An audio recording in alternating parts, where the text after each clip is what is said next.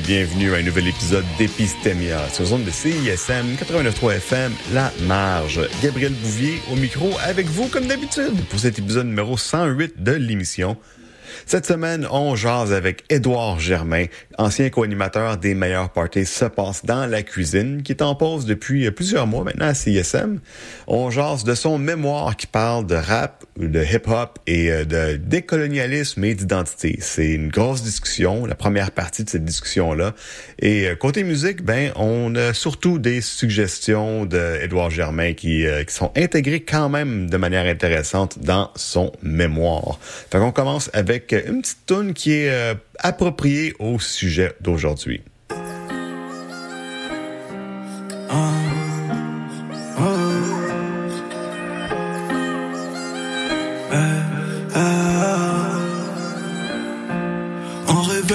Le gros gamos Comme les grands du bat La perte des miens m'a rendu parano Tout le temps sur Une vie de chien mes nombres par amour Sont tombés pour une chatte. Je suis sûr de rien sous terre à part la mort. On se perd comme au chiotte pour la fait taire les zombies. On rêvait pas d'être condé. Voulait le salaire de bandit Je ferai tout pour la Ronda Faut la Lambo et non la Honda. C'est ça que mes nerfs sont tendus. L'embrayeur dealé Et tout fait pour que la dèche touche pas les mots. Avec l'outil, même un sourd aura le dernier mot. Je suis dealer qu'on est prêt pour eux Monter comme des chevaux. À mes chaussettes, aucun de ces rappeurs Nous atteint à la cheville. C'est pour les yébis, ouais.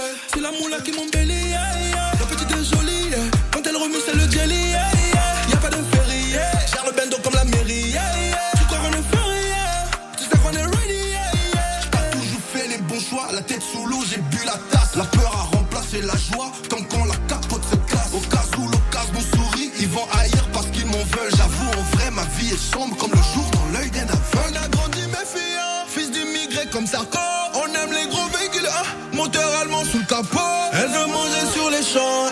ça dans la gaufre. J'aime même pas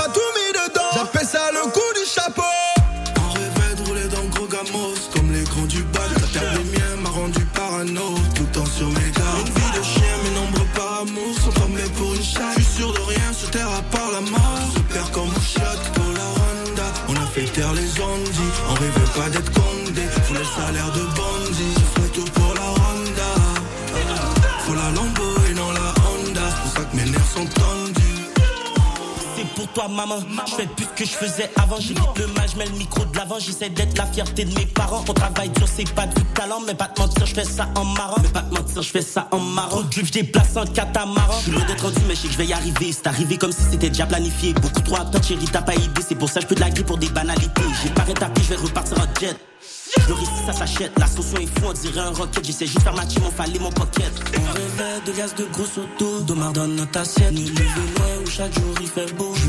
Athlète. J'traite la vie comme un jeu vidéo. J'ai le million sur ma tête. Pour la daronne, j'ai pas le choix de viser haut. C'est temps de prendre sa retraite. Plus jamais me contenter d'un verre parce que à chaque jour elle me les casse. Je lui ai dit que je suis dans ma carrière. Elle croit encore que je traque des tasses. Toujours le nez dans mes affaires. Moi ce qui me fait bander c'est l'Elias. Si tu me parles pas de billets verts, je sais pas tu fous quoi dans ma face? On rêvait de rouler dans le gros gamos Comme les grands du bac La terre des miens m'a rendu parano Tout le temps sur mes gardes Une vie de chien, mes nombres par amour Sont tombés pour une chatte de rien sur terre à part la mort. Perds comme au pour la Honda On a fait taire les ondis On rêvait pas d'être condé. Voulait le salaire de bandit Je ferai tout pour la Honda Faut la Lambo et non la Honda. C'est pour ça que mes nerfs sont tendus.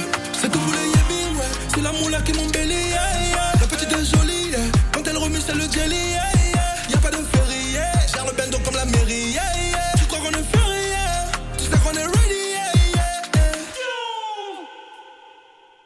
On vient tout juste d'entendre la chanson Roneda de Yacetidon avec Shreeze. Ça vient de l'album Nouvelle Air qui est sorti en octobre dernier. C'est numéro euh, 10 au palmarès, donc tu sais que c'est bon. Là, on va aller euh, tout de suite à la conversation parce que c'est une grosse conversation. On jase beaucoup et on a comme pas beaucoup le temps d'être juste vous et moi présentement comme ça et de passer de la musique aussi. Donc, euh, sans plus tarder, on commence la discussion. Donc, on est présentement avec Édouard Germain, co-animateur des meilleurs parties se passe dans la cuisine, qui est présentement en break, une grosse émission euh, de CISM, et aussi euh, détenteur d'une maîtrise euh, en communication, un profil un petit peu plus culturel. Exact, ouais. ce qu'on appelle les études culturelles, cultural studies là, en anglais. Ah oui. Bon, il y aura un débat, là, c'est pas... Ils disent qu'en français, en anglais, c'est pas la même chose, mais bref, oui, c'est là-dedans que j'ai fait mon mémoire, quoi que sur mon, mon, mon, mon papier officiel, c'est écrit recherche générale. c'est ça l'université. Hein, ouais, ouais. Non, mais je sais, j'interviewe des gens des fois qui sont comme tu dans le domaine des jeux vidéo. Ouais. Ça c'est euh, c'est cinéma, ouais. lettres, profil jeux vidéo, c'est super compliqué comme se rendre jusqu'à ben, en, euh, la maîtrise en communication que j'ai faite à, l'UCAM en fait là euh, c'est très très large comme chapeau puis j'avais plein d'amis qui étaient en jeux vidéo, jeux vidéo est, regroupé sous communication à, à l'UCAM. Fait que ça dépend tellement des universités, ça dépend des endroits, fait que ouais, je comprends ce que tu veux dire. Ouais, Mais c'est intéressant moi je trouve ces associations là en com comme ça parce que tout le monde travaille sur des sujets tellement différents qu'on home moi je trouve ça vraiment cool. Je trouve ça plus ben pas plus fun mais je trouve ça plus intéressant des fois que euh, des, des, des, des, des trucs où c'est très très spécialisé puis tout le monde se spécialise juste sur un petit truc d'un même large sujet là moi j'aime ça l'idée euh, j'aime ça la variété. Ouais c'est ça il y a, ben ça, ça dépend aussi comme grandement de l'université dans laquelle tu vas étudier ouais vraiment. Ben Lucam tu sais ça a ce côté là euh, un peu plus un peu plus je pas dire lousse là mais l'université du peuple ouais moi j'aime ça. Je pense qu'il y, y, a plein de trucs qui font qui sont, qui sont encore très très cool mais ouais ça aussi, ça serait tout un sujet. ah ouais, écoute, on, on va te réinviter pour parler de ça, peut-être, là. Genre table ronde ou quelque chose, mais ouais. c'est cette semaine, je t'ai invité parce que on a jasé euh, il y a à peu près un an. Ça fait un an, man, que j'essaie de t'avoir à l'émission. ouais, je suis pas facile à pogner. Merci de ta patience. non, écoute, c'est bien correct, là. C'est juste que, on avait parlé un peu, puis j'étais comme, j'étais quand même assez intéressé par euh, ce que tu avais à dire parce que ça, ça recoupe quand même plusieurs sujets que, que j'ai eu à l'émission. Toi, tu as fait euh, ta, ta, maîtrise sur euh, la décolonisation et le, le rap à, au, au Québec. Ouais. En fait, euh, ça, ça a toujours un titre large comme euh, comme le bras là. Quand pourtant j'avais essayé de l'essayer de faire ça qu'on de faire ça qu'on de manière concise, mais c'est plus difficile. Mais en gros, oui, c'est un. Je me suis intéressé. Ben moi, mon le point de départ, c'est le, hip-hop, c'est le rap. Je veux dire, puis l'émission que j'ai à CISM ici avec Kat, c'est ça, ça. Ça parle de ça. Euh, puis euh, éventuellement, à force de lire là-dessus, euh, il y a le, le, le, si on veut, le langue c'est pas juste un angle d'approche, mais il y a l'idée euh, du de, de la d'idée coloniale, de la décolonisation, euh, de l'anticolonial. Je pense qu'encore là aussi, il y a plein de distinctions qu'on peut faire du post-colonial, mais euh, qui, qui ressort assez euh, de, manière assez frappante. Puis là, dans mon cas, mais c'était plus à force de lire éventuellement, je me suis rendu compte que c'était un angle d'approche que je voulais prendre. Fait que ce que j'ai fait, c'est que euh, parce que c'est très large, hein, ça, peut, ça peut vouloir dire plein de choses, mais j'ai voulu vraiment m'intéresser aux imaginaires des coloniaux de manière très large. Euh, imaginaire, pourquoi? Parce que c'est un concept qui était que je trouvais intéressant, là, qui était élaboré par Castoriadis à, à la base, là, qui est un penseur grec, pas du tout affilié à, à la pensée décoloniale, mais euh, qui, je trouvais, rendait ce concept-là très euh, performatif. Ça permettait en fait de réfléchir à l'art de manière à, à, l'avoir comme quelque chose qui peut euh, pas changer les choses, mais en tout cas avoir un pouvoir, une certaine, euh, une certaine, donner une certaine agentivité là à la personne qui fait de l'art, mais aussi aux gens qui l'écoutent. Puis ben c'est ça, c'est un peu là que j'ai commencé par ça. Puis ben, à force, je me suis rendu compte que les imaginaires, pour parler d'imaginaire, c'est intéressant, mais tu moi je voulais l'ancrer dans quelque chose de politique. Puis ça a donné en fait que j'ai écrit mon mémoire pendant 2020, euh, euh, pendant la pandémie. Euh, puis c'était il y a eu toutes les les, les, ben, pas juste les revendications mais tu sais les événements là avec George Floyd à Minneapolis. Puis bon toutes les manifestations Black Lives Matter. Et moi c'était j'allais déjà dans cet angle là mais ça m'a juste confirmé en fait que on peut pas parler puis s'il y a eu plein de discussions après ça on peut pas parler de hip hop sans le contextualiser dans ce que c'est réellement puis bon sans parler d'essence c'est pas ça le, mon mémoire mais le hip-hop est quand même une expression d'une euh, certaine euh, afro... Euh, d'une communauté afro-diasporique qui y a partout en Amérique et au Québec. Et puis ben là, c'est un peu là que je suis parti pour m'intéresser spécifiquement à des imaginaires qui sont donc dits décoloniaux. Euh, dans des textes d'artistes. J'ai parlé avec Ken Lo, Saramé puis Mackie Lavender en fait pour mon mémoire. Mais bref, ouais, ça ressemble. Si je, je trouve que là, je l'ai bien, je l'ai bien résumé, là. Ouais, c'est pas pire, tu l'as super bien résumé, puis j'ai plein de questions en même temps, c'est, c'est, super intéressant. Mais je voulais commencer vraiment avec un peu ton intérêt pour le hip-hop en général. Ça vient d'où? Moi, c'est pas quelque chose euh, qui, euh, qui, qui m'affecte tant que ça. Mhm. J'ai fait un peu la paix avec le fait que tu ça, ça me touche pas réellement. Ben. Puis c'est pas, que tu je trouve pas ça bon ou quelque chose. C'est juste c'est pas de quoi qui euh, règle générale. C'est pas quelque chose qui me touche. Fait que je suis quand même curieux de savoir t'es comme d'où est-ce que est-ce que toi ça provient c'est comme cet amour-là? C'est tu toujours été là? As-tu découvert ça à l'adolescence à un moment donné après que t'as écouté beaucoup de ACDC ou quelque chose comme ça? Euh, ben, en fait, je dirais pas que je suis né avec les pop dans, euh, dans, dans, dans les oreilles et quand j'étais jeune. Euh, mes parents, tu sais, moi je viens d'une famille euh, classe moyenne euh, blanche euh, de Laval. Donc, euh, tu sais, mes parents ça écoutait pas de rap chez nous là, puis ça. Mais il y avait une ouverture. Par contre, puis tu sais, euh, ça je, je pense que c'est ce que mes parents m'ont le plus légué, c'est cette ouverture là. Tu sais, chez nous, il y avait du Césaria Evora qui jouait, il y avait du, euh, du Ali Farka Touré, là, il y avait de la musique euh, ouest-africaine, euh, la musique malienne, mais il y avait du Daniel Bélanger aussi, puis il y avait euh, de la musique française. Bref, c'était très, très diversifié, puis il y avait une, certaine ouverture pour à peu près tous les styles. Je te dirais à peu près. Euh, fait que ça, c'est sûr. Déjà, j'étais ouvert. J'aimais ça écouter plein de sortes de musique quand j'étais ado. J'écoutais de la pop, un peu comme ben, je dirais pas comme tout le monde, mais moi, en tout cas, à mon âge, là, on écoutait de la pop, on écoutait, j'écoutais du punk, euh, mais genre pop punk plus, là, tu du bling, puis des trucs comme ça. Puis bon, euh, puis j'ai- vraiment trippé à ce moment-là dans ma vie, mais euh, le rap était quand même quelque chose de très présent dans la culture pop, dans le sens où quand j'étais ado, là, il y avait, tu sais, il Kanye West, puis il y avait tu sais, 50 Cent, là, puis ça jouait euh, Eminem. Les gens parlaient de ça. Moi, j'écoutais ça, mais tu sais, j'étais pas tant euh, intéressé. C'est vraiment, euh, je pense que je devais être en secondaire 2 ou 3. Euh, J'ai un ami, en fait, qui me passait un album. Euh, un ami d'enfance en fait qui me passait un album de Acrophone qui était le duo en fait de Claude Claude Bégin puis euh, Eman en fait qui aujourd'hui sont à la claire ensemble puis j'ai euh, j'ai écouté cet album là puis dans ma tête j'avais comme le préjugé de comme ah, du rap en français tu sais tu sais je un ado j'ai genre j'ai 14 ans le rap en français ça doit pas être bon tu sais puis j'ai vraiment tripé tu sais sur les euh, ben oui sur la poésie si on veut mais sur les beats aussi puis sur le fait que je reconnaissais ce qu'il disait tu sais Euh, parce que oui je parle un peu anglais mais je me reconnaissais pas nécessairement dans ce qui ce qui était dit dans le rap américain tu sais puis euh, ça, je pense que c'est peut-être le, le point central du hip-hop. C'est que, puis tu le disais, tu sais, des fois ça va peut-être pas venir te chercher, mais je pense que les gens se reconnaissent. Puis quand tu te reconnais dans un style, ben c'est là que tu, euh, tu rentres dedans. Tu sais. Ouais, c'est ça. C'est, euh, je, je comprends exactement ce que tu veux dire parce Ouais. que j'en ai écouté récemment du microphone en Ouais. faisant des playlists pour euh, Ouais. CISM. J'étais comme, hey, c'est, c'est pas pire cette Ouais. sais. Puis on, on sent vraiment le keb dedans. Ah ouais, vraiment. Là, je- puis tu sais, là après pour avoir lu là-dessus, euh, ben, ça, tu sais, je vois ce que c'est, dans, dans quoi ça s'inscrit cette mouvance-là du rap de Québec de cette époque-là. Euh, Il y avait tellement pl- plein de rap qui se faisait euh, ailleurs, dont à Montréal. Euh, puis à, à la Claire, euh, pas à la Claire, pardon, mais à Acrophone finalement, c'était juste une petite gang de tripeux là, tu sais, je veux dire. Puis après ça, ils ont, ils ont fait, de- ils ont fait d'autres groupes là avec euh, Mauvaise Herbe. C'est devenu à la Claire ensemble, mais c'était comme un gros crew. C'était vraiment, en tout cas, c'était, c'était, c'était, c'était très, c'était très intéressant. Mais bref, moi c'est vraiment, ça été ma porte d'entrée si on veut. Puis là, à partir de là, ça a vraiment, c'est parti là. Tu sais, je veux dire un peu de tous les sens. Moi, je j'ai pas vraiment la, j'aime j'ai beaucoup de difficultés avec euh, le, le milieu de la, la musique des fois pour euh, surtout les les heads là, tu sais les gens qui lisent beaucoup ou qui écoutent beaucoup de musique, l'espèce de linéarité de comme ah ouais moi je connais tout ce qui s'est fait avant. Puis là, ben, je fais juste apprendre à ce qui se fait aujourd'hui, puis on parle juste des nouveautés. Moi, je trouve ça correct de découvrir un artiste ou un album 20 ans plus tard, puis de triper, puis de dire hey, qu'est-ce que t'écoutes en même temps? Ben, en, en ce moment, ben moi j'écoute tel album là, genre, je, je sais pas moi, de Nas, là, genre des années 90, parce que crème en 90, j'étais- j'étais trop jeune, puis je l'ai pas écouté, tu sais. Fait que j'ai vraiment appris à, à construire ma bibliothèque musicale après ça de manière très rapiécée, puis pff, moi je trouve ça hot, en tout cas là, de le faire comme ça, là, mais c'est- déconstruite. C'est super correct, là. Je veux dire, comme à un moment donné, t'es, t'as, pas un, t'es- tu te dis, ah, j'ai besoin d'un certain bagage. Ouais. Que j'aimerais, il y a des gens qui parlent de certaines choses. T'sais, les heads, là, ils vont dire, Ouais. ah oui, cette linéarité-là. Puis, t'sais, j'ai fait un peu l'affaire. J'ai fait mes recherches, moi aussi. Je disais, comment, ah, le hip-hop, ça me touche pas particulièrement.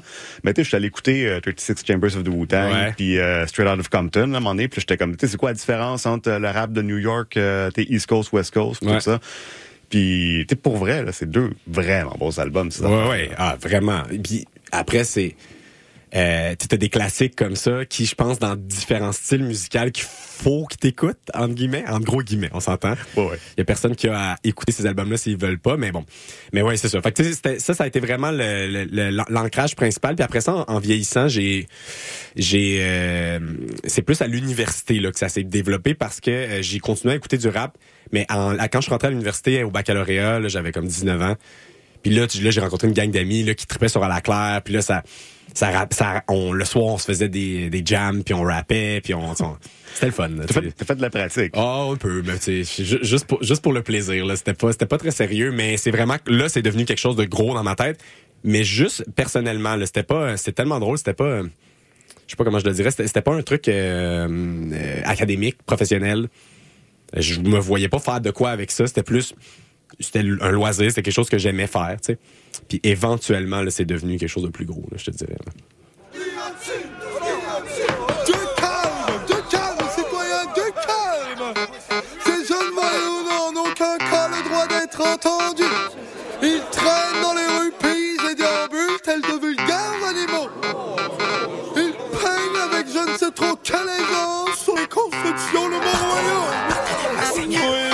Cesse de faire des pressions pour s'introduire dans votre poste de radio. Ces voyous, c'est scandaleux. Diantre, bourreau, désolé, mais ça passera pas à la radio.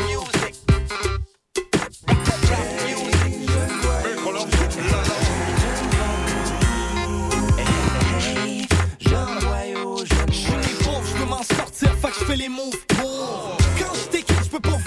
j'ai rencontré un bizarre, un cul du village, depuis je les ailes. Je la classe moyenne et les bourges, mais l'encours, c'est moi qui tiens le bout du bâton le plus court. les paroles d'un voyou ne valent rien pour un peuple sourd. Mais craies sur un mur pour qu'il le dise à son tour. La, royauté ne veut pas ta peau. Qu'on leur coupe la langue. Qu'on le batte et qu'on l'enferme au cachot. Le,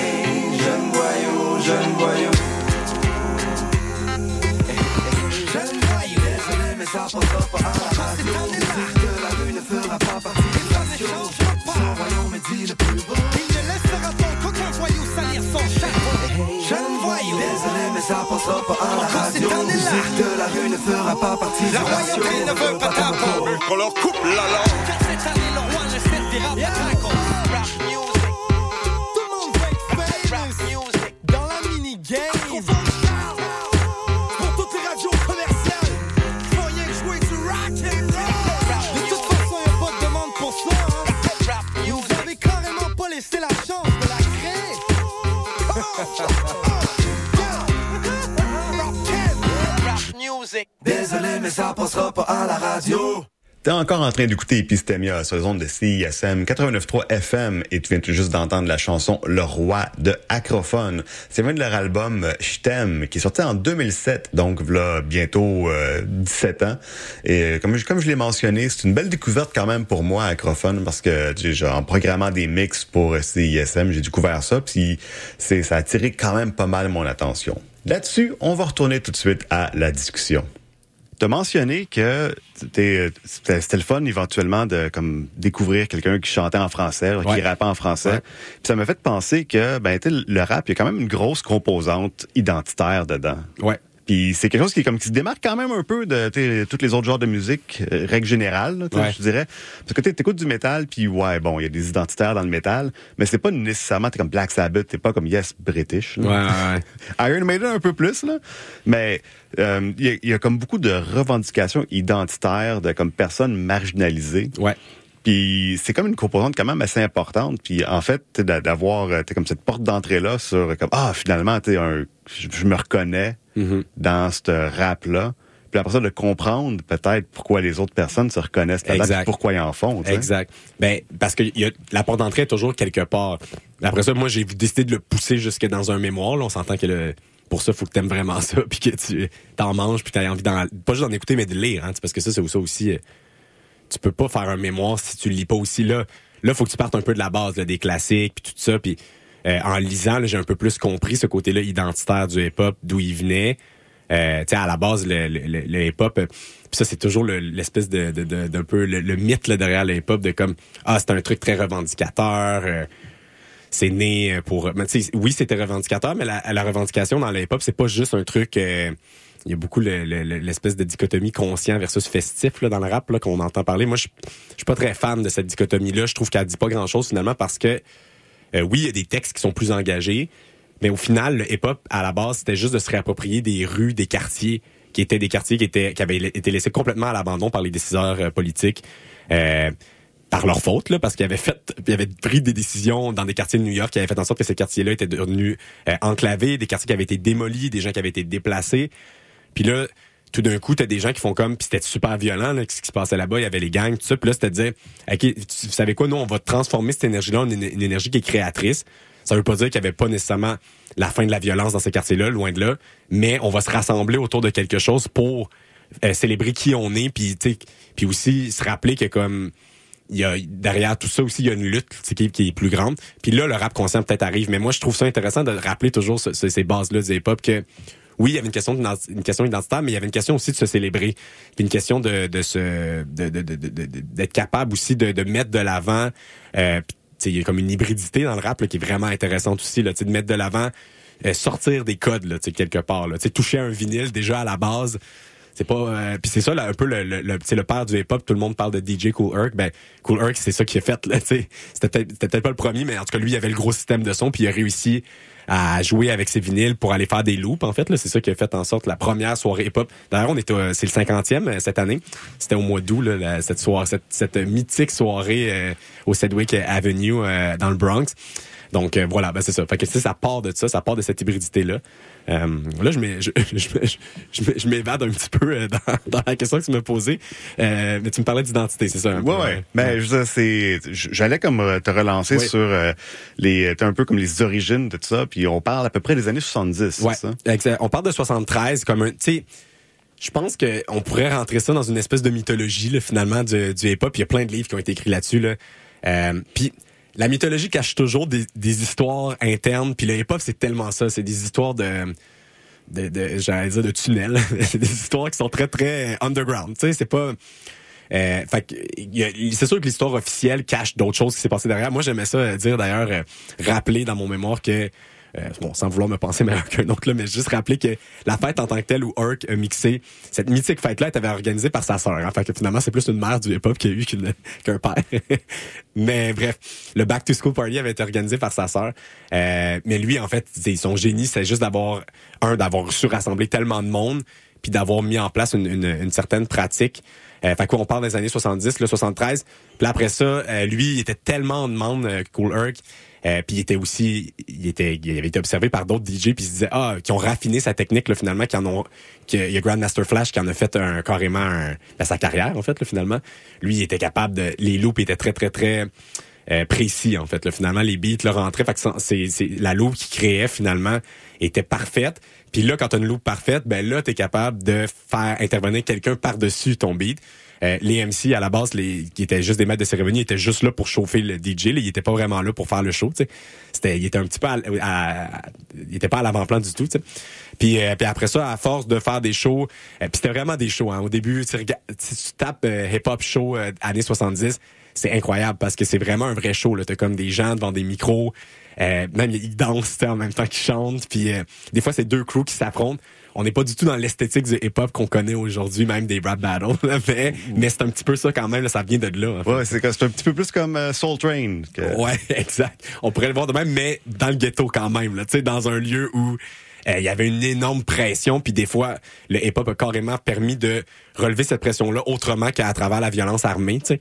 Fait que c'est- quand même, euh, tu sais, ça, ça, ça a toute sa ça, ça, il y a toute l'histoire qui est derrière ça. Puis après, bon, euh, t'as comme l'année euh, 1979 là, qui est comme vue comme euh, la la, la sortie finalement là, du premier hit euh, hip-hop qui venait même pas des quartiers finalement où le hip-hop était avait été finalement en ébullition. Ça vient, c'était des rappers du New Jersey finalement. Fait que c'est un petit peu un, Ah ouais. c'est un petit peu un, un doigt d'honneur à, à New York. euh, mais n'empêche, aujourd'hui, tout le monde connaît le Sugar Hill Gang puis ça, leur chanson là. euh, mais mais quand même, tu sais, je veux dire, là, t'as comme t'as comme une première étape finalement où le hip-hop s'est développé. Puis là, j'en passe. Il y y a tellement de noms à nommer à, ce moment-là. Puis là après ça, la commercialisation. Puis là, ben, tu pourrais dire finalement le hip-hop euh, a vraiment est vraiment devenu un phénomène musical euh, global très rapidement d'ailleurs à, partir des années 80 plus que dans les années 70. C'est les années 70 t'en- tu vas moins en trouver là, du rap euh, qui se fait comme de manière euh, classique comme nous on l'entend comme nous on le conçoit. Parce qu'à la base le rap c'était des shows puis c'était long là, c'était ça te fait durer des heures fait que là c'était comme comment tu vas réussir à mettre un show d'une heure et demie sur un CD de genre de- puis même mettons les premières tonnes de rap ils étaient 12 minutes là, tu sais fait que Ah ouais. puis là aujourd'hui tu sais la mode est au est au 1 minute puis euh, 40 euh, 45 secondes là, Ouais, que- j'avoue, mais il y a quelque chose qui s'est jamais perdu dans le rap, c'est comme des albums extrêmement longs. Oui, comme- ça c'est vrai que ça se fait encore. Ben, surtout dans les, euh, surtout les rappers là, qui ont, les rappers et rappers là, qui sont établis. là, C'est vrai qu'ils ont tendance à nous, nous envoyer des opus, là, une espèce de gros avec des skits, avec une histoire derrière ça. Ça c'est toujours intéressant. Ouais.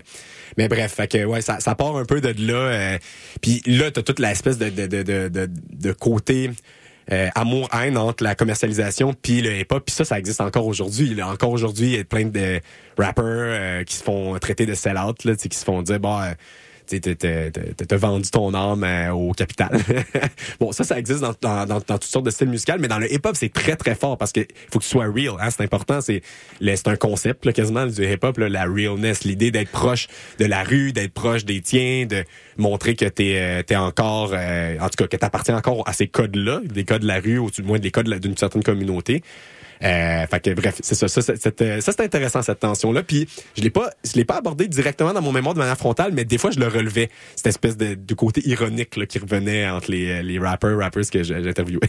Ouais, mais tu sais, j'ai l'impression que surtout maintenant, euh, tu sais, c'est genre un genre de kayfabe, tu sais, comme euh, tu sais, dans la lutte, le kayfabe, Ouais. c'est genre comme tu la personnalité comme de, de ring. Là. Ouais. Puis maintenant, c'est tu sais, c'est comme ça, comme c'est la personnalité de, de rue, Ouais. qui est comme pas vraiment comme la personnalité de la personne. Pas nécessairement, non. Puis bon, ça, il y a plein d'affaires aussi à dire là-dessus parce que les, les rappers se cachent derrière leur masque des fois pour dire des affaires absolument euh, bon sexistes, misogynes, euh, name it, il y en a plein. Là. Puis ben ça, ça je pense qu'il y a tellement, il y a, en fait, il faut que je la nomme parce que de toute façon, euh, je vais finir par en parler. Là, c'est Trisha Rose, c'est une des, des, des, des universitaires, une des premières qui a écrit sur le hip-hop aux États-Unis. Puis euh, elle est très elle a écrit deux livres très très elle en a écrit un peu plus mais il me tombe pour moi il y en a deux là, qui sont c'est, fondamental pour comprendre le hip-hop aux États-Unis. Euh, le premier en 1994 s'appelle Black Noise. Puis dans ce livre-là, elle parle un peu un peu de du fait que le hip-hop n'est pas dans son essence euh, af- afro euh, une musique noire mais qu'il euh, fait partie finalement là d'une euh, euh, com- comment comment elle l'explique? Que c'est une expression là, finalement euh, de la culture afro-diasporique qui est à la fois en continuité avec les autres formes comme le jazz, le blues puis, euh, puis tout ça, mais qui est aussi nouveau euh, qui est aussi nouvelle par euh, le contexte dans lequel ça émerge, c'est-à-dire la, la ville post, euh, post-industrielle vue étant comme euh, faut plus le comprendre comme euh, les, les- New York où les, les usines sont parties en fait là. donc c'est ça le post-industriel finalement. là. Ouais, ouais, ouais. Euh, donc euh, le- la ville post-industrielle New-Yorkaise des années 80, là, 70-80. Bref, sans trop m'égarer, à part de ça, puis elle est très intéressante elle justement pour parler de ces masques-là, de, de pas euh, laisser le groove ou la poésie masquer ce qui est derrière tout ça finalement, parce que le hip-hop doit être une voix pour elle qui est une voix émancipatrice, qui est une voix qui fait avancer. Euh, sans dire le hip-hop doit être anticapitaliste, doit être à gauche. Là, c'est plus de dire le hip-hop doit être euh, une une forme qui est euh, reste vrai finalement la realness est là ici à ce qui était à la base un, un combat pour euh, une reconnaissance euh, une, ma- une manière de, de se faire voir mais aussi de, de reconnaître là, les, les injustices qui existent déjà à, à- à l'intérieur de la société. Puis pour elle c'est comme ben, c'est absolument on l'entend souvent là, mais c'est absolument ridicule que des rappers euh, fassent des aussi grands albums puis se permettent de critiquer euh, ben pas se permettre mais critiquent euh, de, manière très très de manière très légitime le racisme aux États-Unis. Mais dans les mêmes phrases tu sais euh, ça s'attaque directement à leur propre, euh, aux, aux, propres femmes euh, de, de, leur propre communauté souvent, tu sais, dans les lyrics, puis des fois même physiquement. Tu sais. Fait que ça, ça c'est ça c'est un point. Puis elle est très intéressante pour ça parce qu'elle fait la part des choses. Elle est pas en train de dire parce que ça aussi, on l'entend, le hip-hop c'est quelque chose de misogyne, c'est quelque chose de sexiste. Je pense que toute la musique, il y a bien des affaires à dire sur d'autres styles de musique qui sont sexistes et misogynes aussi. Ouais, j'ai fait une émission sur le métal, puis les représentations sexuelles. Je pense que j'ai perdu beaucoup de mon auditoire là-dedans parce que c'est ça. Fait que tu sais puis puis même chose, tu écoutes la musique française des années 60, c'est horrible, tu sais ce qui ce qui chante là. Fait, fait qu'il y a ça, mais elle, elle va au- au-delà de, ce discours-là. Là. Elle est pas, elle est pas genre ah, le rap c'est quelque chose de fondamentalement comme ça. C'est plus comment on peut passer outre ces divisions-là. Puis ça, c'est son, son second gros ouvrage que je, je suggère fortement, c'est euh, Hip Hop Wars, en fait, qui est paru en 2008. En plein 2008, là, t'es comme en plein dans la grosse commercialisation du hip-hop, là, avec justement euh, les, euh, les 50 Cent puis tout ça. Euh, qui euh, c'est pas de la musique euh, de woke Non. Euh, mais mais c'est ça puis euh, je trouve que c'est tellement bien écrit parce qu'elle montre finalement que les arguments conservateurs contre le hip-hop puis les arguments pro euh, hip-hop mais de manière euh, aveu qui sont aveuglés là, qui, qui sont même pas capables de faire la part des choses finalement c'est un peu le même fondement politique en fait.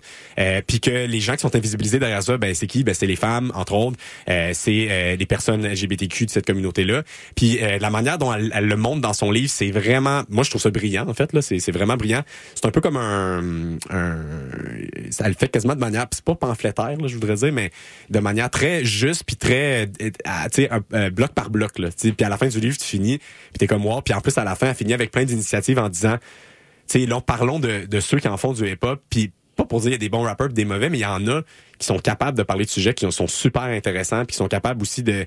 aussi pas obligé de parler toujours de trucs politiques. Là. Je il y a un rappeur, euh, Loupé Fiasco, qui disait, moi j'aime ça parler de robots puis de skateboard, genre, puis je peux-tu, tu sais? Je suis obligé, tu sais, c'est quoi, là? je suis obligé d'être festif ou d'être le gangster, tu sais, je peux-tu être autre chose, tu sais?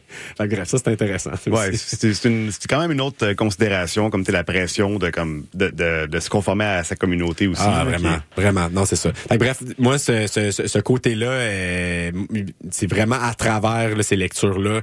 Euh, Trisha Rose a été peut-être celle qui, m'a le plus influencé, que je me suis dit, bon, euh, euh, ouais, m'intéresser au hip-hop, m'intéresser à l'identité, m'intéresser au personnage, oui. Puis je, comprends qu'il y a des gens qui veulent travailler là-dessus, puis je trouve ça intéressant.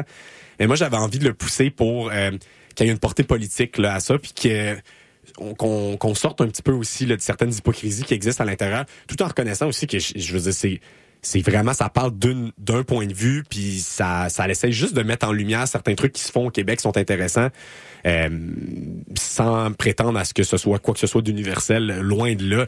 Puis je reconnais aussi la position à, travers laquelle moi je l'écris cette mémoire là je je veux dire euh, d'une certaine manière je l'ai côtoyé la communauté hip hop de, de Montréal en étant euh, ben, CISM ici puis en puis encore aujourd'hui un peu mais je, je me considère pas nécessairement comme quelqu'un qui fait partie prenante de ça puis qui peut parler au nom de loin de là en fait là. C'est plus comme un genre de j'allais dire comme reporter. Mais euh, pour vrai, oui. Euh, puis c'est drôle parce que euh, ça, c'est, le fun d'être ici parce que ça, j'avais pas lu euh, mon mémoire depuis un certain temps. Hein. Mais quand je pense que quand on écrit ça, à un moment donné, on est comme ah, on est plus capable. Puis je le relisais hier, puis je me, rendu, je me rendais compte que les derniers chapitres qui sont vraiment ces trois, les trois chapitres, je les ai divisés par artiste. Euh, parce que j'a- j'aborde les mêmes thèmes à chaque, avec chaque artiste. Là, je pourrais en parler un peu après, mais euh, je, je, relisais mais, mais, euh, ces chapitres-là, puis c'est vraiment, ça ressemble vraiment à des, des articles de longue haleine euh, de- d'entretien avec des, des, des artistes recoupés avec des paroles. Euh, puis je me rends compte, c'est un peu normal que je l'ai fait ce, ce modèle-là parce que j'ai fait un certificat en journalisme en fait euh, ici à l'université de Montréal. Fait que euh, j'ai, c'est ça. Je pense que j'avais un peu déjà cette manière de construire des textes dans ma tête. Fait que je n'avais pas remarqué à quel point ce mémoire-là finalement c'est peut-être un ramassis de. J'ai fait un bac en communication politique. Fait que tout le côté politique est, est vraiment là. Euh, militant, je l'ai vraiment développé là.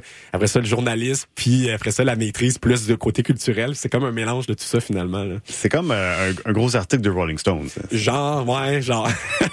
là, je veux pas me lancer des fleurs à ce point-là. Je sais pas si c'est à ce point-là bon, mais non, non. En vrai, en vrai, non. Ben oui, on peut le voir un peu comme ça. Puis quand je l'envoyais, c'est drôle à, à, à Maki, Kenlo, puis à, à Sarami, je leur disais, vous êtes vraiment pas obligés de lire la première partie, les trois premiers chapitres, qui sont, le classique là, dans un mémoire. euh, première partie qui est plus la mise en contexte, puis c'est intéressant, c'est historique plus. Après ça, la deuxième partie qui est plus euh, théorique, là, qui est Là, je leur disais, êtes pas obligé de lire ça, tu sais, c'est un petit peu du charabia. Puis même des fois, bref, on a tendance à devoir faire des faire un peu la split des fois là, pour que tout fit ensemble. Euh, puis euh, après ça, la méthodologie. Ben là, je leur disais non, lisez donc plus euh, la partie soit qui vous concerne, mais c'est aussi de vos, vos collègues qui font du rap. Je pense que ça, vous allez peut-être trouver ça plus intéressant. Puis effectivement, je continue à trouver que c'est peut-être le bout qui est plus intéressant, puis qui pourrait être publiable sous une autre forme. là. si un jour euh, j'ai envie de le faire, ça serait plus euh, ces bouts-là, parce que la, la- le mémoire, hein, euh, comme le doc, comme n'importe quoi à l'université, c'est très euh, formaté. Ça te, ça te demande à un moment donné de t'asseoir puis de te faire un peu violence, là, sans- peut-être un peu gros comme terme, là, mais Wow. de juste couper. De faire comme ça, je pourrais pas y aller. Ça va être comme ça. Ah, ok, ouais, ouais. Ouais. Ouais, c'est ça. Ben, j'ai, euh, tu sais, je parle avec beaucoup d'universitaires. Ouais. C'est une structure, hein. Puis, euh, il y en a qui sont formatés pour avoir cette structure-là. Puis quand ils en sortent, puis c'est la, la, la discussion un petit peu plus informelle, c'est un peu plus difficile des fois. de- ouais, je comprends. Moi, j'ai j'ai toujours euh, aimé les deux, puis euh, j'ai toujours été un, un, un fan de la de, de, de ce qui est oral. Là, fait je te dirais, je pense j'ai plus aimé quasiment. Ben, il y avait, il y a pas de défense euh, au mémoire, mais j'ai eu à faire des défenses, par exemple, pour mon examen doctoral. Euh, j'avais commencé un doctorat que j'ai lâché l'année dernière. Mais bref, ça, c'est ce que j'aimais le plus. C'est la, la, la, la défense, c'est-à-dire expliquer mes idées, poser, poser des questions, débattre. Ça a toujours été, ben, débattre.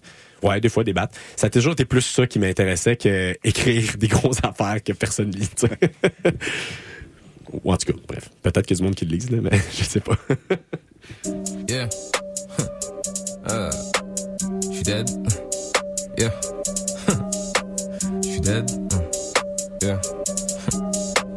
she dead. Yeah. Yeah. She dead. yeah. Lol, lol, lol. She dead. She dead.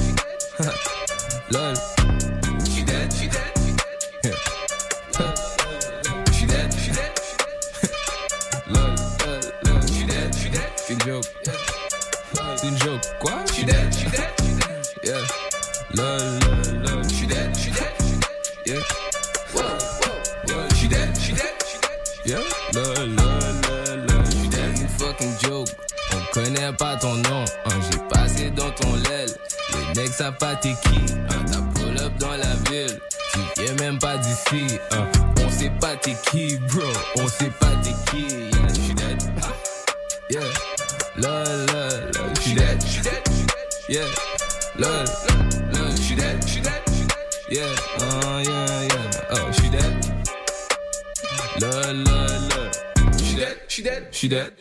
She dead.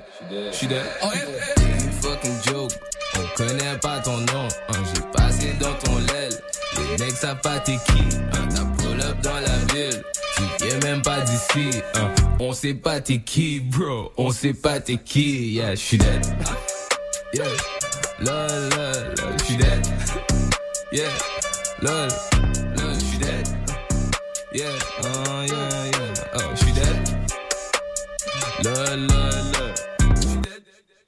T'es encore en train d'écouter Epistemia sur zone de CISM 89.3 FM et on vient juste d'écouter la chanson Je suis dead, lol, de Mackie Lavender.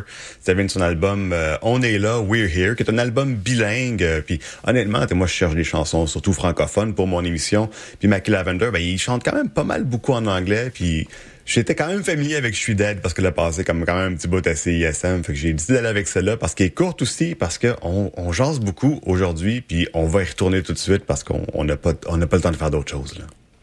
Avant de continuer, je voulais juste faire une petite parenthèse Oui. parce que tu, on- tu parles de comme ton intérêt pour la politique, puis j'aimerais juste ça aussi savoir, comme de où est-ce que ça provient, puis ça, ça, ça commence et quand, parce que tu sais, c'est pas tout le monde qui s'intéresse comme à la, la, la politique profonde ou des choses. tu sais. Euh, moi, je suis, euh, sans vouloir dévoiler mon âge, je suis, un- je suis vraiment un enfant de, un enfant, un ado, un, un jeune adulte de 2012. Comment je ouais. En fait, j'étais jeune adulte en 2012. C'est comme ça que je devrais le dire, finalement.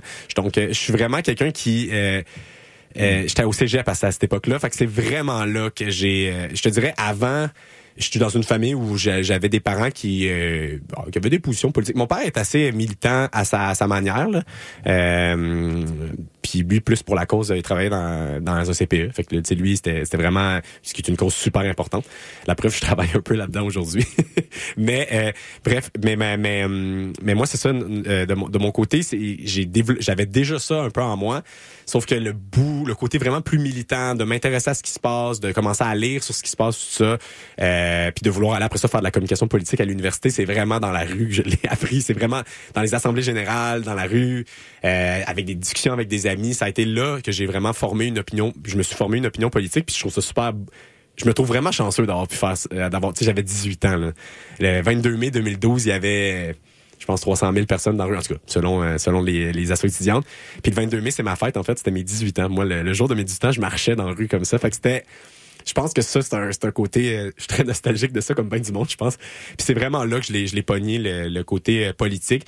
Puis euh, ça, ça m'a toujours, ça, m'a jamais vraiment quitté parce que pour moi, la politique, c'est un, un gros concept qui fourre-tout, qui, qui, qui, est, qui veut dire plein de choses, mais au-delà de la politique, c'est plus la justice sociale là, qui m'a toujours animé, là, cette, idée-là. C'est ça que finalement qui m'a amené en 2012 à vouloir m'impliquer. C'est comme, hey, attends une minute, là, tu sais, il y a des gens qui, des gens qui vivent dans marde. Bon, là, ça me concernait directement. Souvent, ça commence de même. Mais après ça, de vouloir continuer à s'impliquer comme ça, puis euh, de vouloir en parler aussi. Là. La radio, c'est un peu ça aussi. que, ouais, ça commençait là. Ouais, je te dirais que c'est beaucoup de personnes qui avaient comme ton âge à cette époque-là, mais qui ont ton âge maintenant, oui. qui, ont, qui, ont, vécu justement comme le, leur cégep, leur fin de secondaire ouais. ou même leur université à ce moment-là, ça, ça, les a vraiment beaucoup. Comment on, comment on dit ça des fois, comme t'es réveillé, mais il euh, y, y, a un mot là, ça les a. Je, je m'en souviens plus, mais ça les a comme euh, introduit vraiment oui. comme à l'acte à l'acte politique comme tel. Vraiment. Il y a Alice euh, de l'émission des Walk et des Pommures qui avait okay. toute une émission oui. euh, justement là-dessus Ouais. au printemps dernier qui était super intéressante parce qu'elle aussi elle a vécu ça puis ça allait laisser des des, des traces euh, psychologiques euh, comme Oui. assez fortes là. Mais je dirais positive puis négative aussi. C'est ça. Euh, tu sais, plein de trucs, ben, énormément de trucs positifs, mais aussi, je pense qu'on est un petit peu, euh, sans vouloir dire qu'on est la génération des abusés, je pense que ça, toutes les, générations le sont, puis de plus en plus, malheureusement. Euh, mais euh, ça nous a un peu désabusé, je pense, la manière dont tout ça s'est fini un peu en queue de poisson, d'une certaine manière. Euh, bon, dépendamment de ce que tu voulais, là, mais je veux dire, pour bien des militants, c'était comme, waouh, on a quelque chose de construit, puis tout d'un coup, on annonce la fin, la fin entre guillemets, parce que finalement c'était pas un vrai gel, c'était une indexation, mais on annonce la fin, puis il y aura pas de dose de frais de scolarité, puis là on retourne à notre petite vie normale. Fait que tu sais ça, il y a eu ça aussi de comme oh wow ok ben finalement on a fait tout ça, mais est-ce que la situation a réellement changé? Est-ce que les, est-ce qu'on est vraiment dans un monde qui est plus juste? Ça, je pense que ça, ça l'a désillusionné pas, mal de personnes. Euh, puis aussi des séquelles psychologiques parce que tous les affrontements avec la police de cette époque-là, moi, j'avais 18 ans, j'avais de l'énergie, j'avais envie, puis à 30 ans, je te dirais, euh, pas que je l'ai pu, mais je trouve ça tough, puis j'ai aussi un peu cette espèce de côté-là des abusés, de comme, je, je me rappelle là, à quel point c'était, à la fin, c'était plus vraiment des confrontations politiques, c'était des confrontations euh, violentes là, c'est finalement puis genre est-ce que c'est qu'est-ce que je changeais, qu'est-ce que je faisais à cette époque-là? Je, je, trouve ça important que des gens le fassent par contre là, euh, je suis pas en train de dire que comme euh, faudrait que personne sorte rues là, mais moi personnellement ça m'a un peu ouais, ça m'a un peu Ouais. ouais. Ouais, c'est ça, il y a beaucoup de personnes qui ont eu comme tu sais du stress post-traumatique. Exact, Euh, ouais. Il y, a des- il y a des gens qui ont des séquelles physiques. là, Carrément. sais. Ouais, à la Lucam, on en avait de- quelques-uns d'ailleurs des éclopés puis sais, Ah en tout cas bref, c'est c'est ça. Non, fait que c'est sûr que ça a eu tout un tout un impact. Mais j'ai décidé de l'amener ailleurs, tu sais, je me suis dit je pense que s'impliquer euh, de manière euh, militante, ça peut se faire de tellement de différentes façons. Puis je pense que quand j'ai rencontré Kat, c'est un petit peu ça que je me disais que je voulais faire. Je me disais, ah, on va partir de textes de rap. Tu ma première chronique, c'était ça, c'était décortique ton rap. Puis c'était, ben, on va partir de, textes de rap, puis on va essayer de euh, voir, tu sais, les, les, significations derrière ça. Qu'est-ce que, qu'est-ce que le, rappeur ou la rappeuse veut dire euh, quand il parle de certains trucs. Euh, puis bon, ça me- c'est en tout euh, je, je pense pas que ça ça change énormément de trucs mais moi je pense que c'est des petites manières là, de de juste sentir qu'on fait quelque chose tu qu'on n'est pas juste assis chez nous à, à désespérer tu sais. Ouais, ouais, ouais. Puis est-ce que c'est euh, après vraiment 2012 que tu as commencé à vraiment recenser justement la politique du hip-hop ou t'étais un petit peu au courant avant? Euh, non, je je pense qu'avant ça, j'étais pas du tout. Puis même après 2012, je l'étais pas nécessairement. Je pense que j'étais encore une fois, j'étais, j'entrais vraiment par la musique. Puis tu sais, il y avait des trucs, qui, mettons les images politiques derrière ce qu'Ala Claire faisait. Euh, j'ai le mot passé. un, peu par exprès. Oups. Euh, mais le- les images politiques de, de, tu sais, de, de derrière ce qu'Ala Claire faisait, puis en tout cas, bref, je pense qu'il y aurait tout un débat à- par rapport à, au fait de comment ces gars-là ont monté leur groupe ici, puis ce qu'ils voulaient faire. Ça venait me chercher. Moi, je trouve ça intéressant, l'image du Bas-Canada, l'image de réfléchir à, à la souveraineté, mais non pas de manière identitaire, mais de manière d'un projet politique républicain, avec euh, Robert Nelson, le Bas-Canada. En tout cas, tout l'imaginaire autour de, de, Claire. D'ailleurs, je, je me suis déjà demandé si c'est ça que je voulais faire comme mémoire, puis très vite, je me suis rendu compte que, un, il y a quelqu'un qui l'a, qui l'a pas fait, mais qui s'en est un, peu inspiré, qui s'est intéressé à ça, euh, un rappeur qui s'appelle Egypto, là, Marc euh, euh, Pagliarulo Beauchemin, là, qui, qui, qui chante à lui, qui a fait un mémoire très intéressant là-dessus, en, en com aussi, à l'UCAM. Euh, mais bref, moi j'ai décidé de pas rentrer là-dedans, mais bref, c'est sûr, il y avait un, un aspect politique qui m'intéressait, mais euh, c'était pas... euh, je pense pas que, cet aspect politique-là me, permettait vraiment de comprendre ou dévoiler certaines des structures euh, euh, politiques à l'œuvre euh, à l'intérieur même du hip-hop, puis de surtout du hip-hop qui se faisait, mettons, ailleurs que dans les cercles blancs aisés, là, entre guillemets. puis ça, c'est ça aussi, c'est un truc avec lequel j'ai fini par faire la paix parce que je me suis rendu compte qu'il y a plein des trucs que j'écoutais qu'aujourd'hui j'écoute vraiment moins parce que ça m'intéresse moins. Euh, puis ça a fait ça, tu sais, je veux dire avec du rap, mettons, je pouvais écouter des rappers euh, à la loud que j'aimais beaucoup, qui aujourd'hui c'est pas que je trouve ça pas bon, mais j'écoute vraiment moins ça. C'est moins, moins dans ton champ d'intérêt. ouais, exactement. Puis de la même manière qu'à un moment donné, j'écoutais peut-être un peu plus de rap qui se faisait, euh, puis je trouvais ça plus intéressant d'écouter du rap un peu plus, j'aime pas la dénomination street, là, mais du, du rap euh, euh, du, finalement là, qui sortait de ce mainstream rap blanc là. Euh, puis pour finalement me tanner puis me dire ah, je vais écouter peut-être plus du rap féminin, tu sais parce que ça, ça- là aussi il y a un côté plus intéressant pour c'est une évolution là, tout ça là, à, travers le temps. Fait que je dirais qu'au niveau politique, finalement, des fois, c'est sûr que plus j'en lisais, plus ça, ça influençait aussi mon écoute. Mais bon, ça, ça m'empêche pas des fois, une fois de temps en temps, de vibrer sur un gros beat euh, que je trouve bon. ça c'est sûr.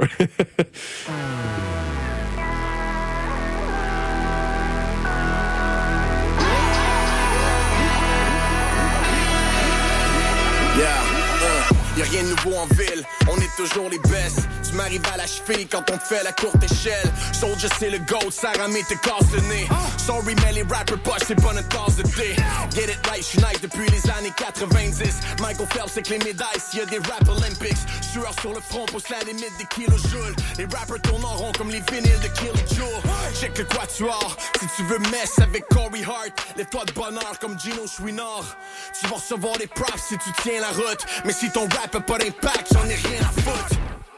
Toutes mes French Canadians sont tired. On pète le cypher extra baveux, le Québec est affreux. On traite le bout comme un confessional pour wreck les aveux. Devient des légendes avant de faire nos adieux. Tu sais c'est quoi cette vie de rap, ça finit mal. Si je meurs comme Tupac et Biggie, puis comme crypte de balle ou comme crucifix, je vais ressusciter sur le track. Ça va être écrit I'll be right back dans mon épitaphe.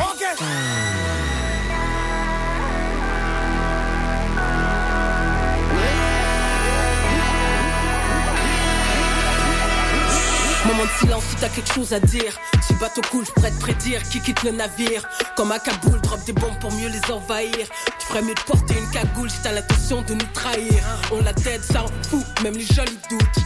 À chaque fois que t'en enlèves, on en remet T'es juste la pâle copie d'une copie, sans la cartouche. Et si tu vois de la fumée au loin, sauf je brûle du couche. Elle Québec la deuil, sur le toit de la 10. Pas besoin de boire la soupe, je suis tombé dedans comme Obélix. J'attends pas de reconnaissance, j'ai fait 10 ans sans Félix. Y a pas de chance, soit t'es une légende, soit t'es un astérix. Ils boivent mes paroles, depuis que j'ai fermé le robinet. Ça pue la robine dans ton way, paraît le chardonnay. Poster girl, black girl, la meilleure, rappeuse tout un roller coaster, toujours undefeated, hein. Je leur fais revivre leurs funérailles. Amen, ils viennent de catch qui fait les bails. Amen, tiens leurs entrailles dans mes bras comme du linge sale. La tâche est colossale, une fois qu'une chance Dieu est une femme. Uh-huh.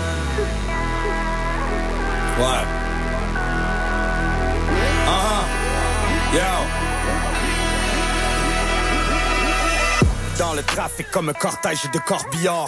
Ici y a personne qui te protège du scorpion. Rockstar, laisse-moi fracasser ma nouvelle guitare. J'ai chié sur prélor comme le clébard à Michel Richard. Ils peuvent m'aimer comme ils peuvent me détester. Mais tout comme eux, je vais crever dans un CHSLD. 2021, la mort du disque compact. Je me fie sur ma famille et je me fie sur mon comptable. Le compte est bon, donc je t'ai gardé dans mes contacts. Nécromancien dans les catacombes du château Frontenac. Pauvre mythe, on met ton micro dans le glory hole. Tu rappes bien, mais t'as volé le flow à Corey Hart. Mon casier judiciaire, c'est mon haut. Si je me fais tatouer le visage à Tokyo, make a rain et laisse-moi taper sur la pinata. Trop de requins dans le game pour mes piranhas. Quelques lignes de rap et viraler le piratage. Je suis la honte, je suis la fierté de ma ville natale. Ah, c'est pas du fake, c'est du véritable. Fais pas d'erreur d'orthographe dans mon épitaphe.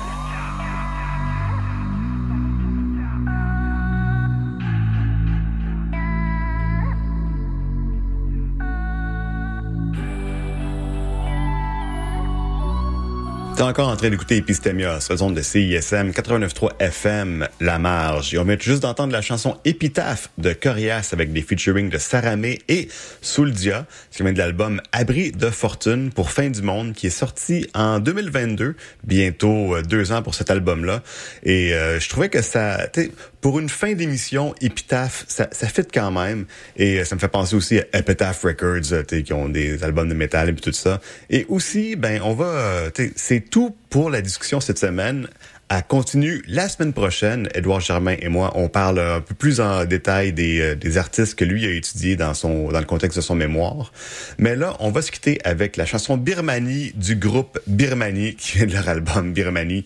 Et euh, ben c'est ça, un petit peu pour ça que tu sais, Épitaphe, je trouvais que ça fitait un peu avec la fin de l'émission, parce que aussi ben Birmanie n'existe plus depuis euh, quelques jours, voire à peu près une semaine. le, le groupe de stoner fuzz de notre bon directeur euh, technique euh, Simon Doucet-Carrière. Ils ont décidé de tirer un peu la plug sur le projet. Et pour moi, Birmanie, ça a quand même un, espace euh, cher pour moi à CISM parce que au début de l'émission d'Epistémia, des fois, je voulais mettre des affaires un petit peu plus lourdes à la fin de l'émission. Quelque chose que je fais maintenant tout le temps. Puis, ben, il y avait Birmanie qui était là pour moi. Donc, on va on va les célébrer un peu en écoutant une petite chanson d'eux autres. C'est, euh, c'est tout pour l'émission. Hein? Si tu veux plus d'épistémia, tu peux euh, aller voir sur le site web au cism893.ca. On est aussi disponible sur euh, Apple Podcast et Spotify. C'est tout pour cette semaine. Merci d'avoir été là et à la semaine prochaine.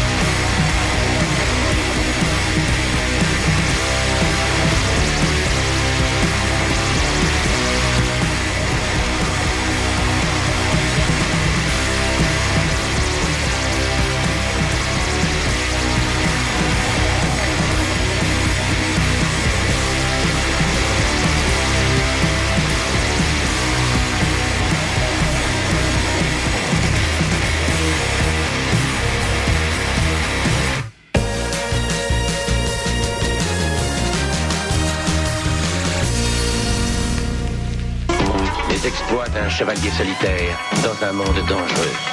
Le chevalier et sa monture. Le char de marge les dimanches entre 18 et 20 heures, c'est un moment particulier dans ta semaine. Celui où tu absorbes la meilleure musique du moment, découvre de nouvelles sonorités et chante à ta tête ta tune. Pour découvrir avant tout le monde les chansons qui composent les palmarès franco et anglo de CISM, le char de marge le dimanche dès 18h. Présenté par SiriusXM, le festival déjanté de musique alternative, le Fuck Off, est de retour pour sa dixième année consécutive. Du 9 au 17 février, la ville de Québec sera animée par des spectacles et des vitrines de musique émergente, de tous genres confondus. Procure-toi ton billet et viens découvrir des artistes éclatés comme Teke Teke, Get the Shot, Solipsisme, Sainte-Nicole, Population 2, Totalement Sublime, Virginie B et plus encore. Le Fuck Off, c'est le festival qui réchauffe ton mois de février. Visite le fuckoff.com pour plus d'informations. Dans le balado de RAD, le journaliste Olivier Arbourmas discute avec des gens pertinents sur des enjeux de société ou des sujets d'actualité et il découvre l'identité de l'invité en même temps que vous. Ça donne des échanges sincères et des réflexions spontanées sur plein de sujets. Un peu comme dans un souper entre amis. Le balado de RAD, à écouter sur Radio-Canada Audio. Du 8 au 10 février prochain, c'est le retour du circuit musical Taverne Tour. Plus de 80 artistes d'ici et d'ailleurs prendront d'assaut les bars de l'avenue du Mont-Royal, du boulevard Saint-Laurent et de la rue Saint-Denis. Voyez entre autres John Spencer, Soons, Mary Davidson, Sweeping Promises, VP, High Classified, Tiki Tiki, Daniel Romano's Outfit, Les Deluxe, Safia Nolin, Laurent San, Population 2, Ipiura, Pantayo, Twenty et plusieurs autres. Consultez toute la programmation et procurez-vous vos billets en ligne au tavernetour.ca. Une présentation de la Caisse Desjardins du plateau Mont-Royal. Recorded in front of a live studio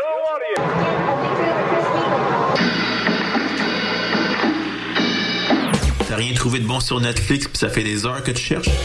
Avec Chant Libre, tu découvriras le meilleur du cinéma et de la télévision d'ici et d'ailleurs. Programmes, nouveautés, actualités, entrevues, analyses et plus encore. Chant Libre, tous les lundis à midi sur les ondes de CISM 89,3 FM La Marge. Pour écouter le meilleur de la créativité musicale féminine, écoutez les Rebelles Soniques tous les vendredis de 16h à 18h sur les ondes de CISM 89,3 FM.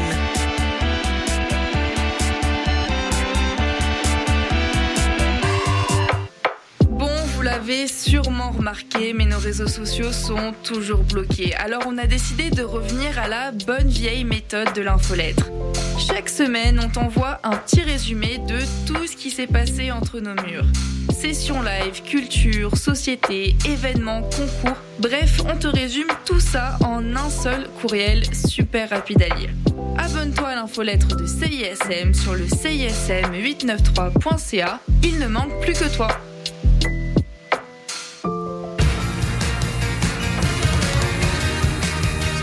Vous écoutez CISM 89.3 FM.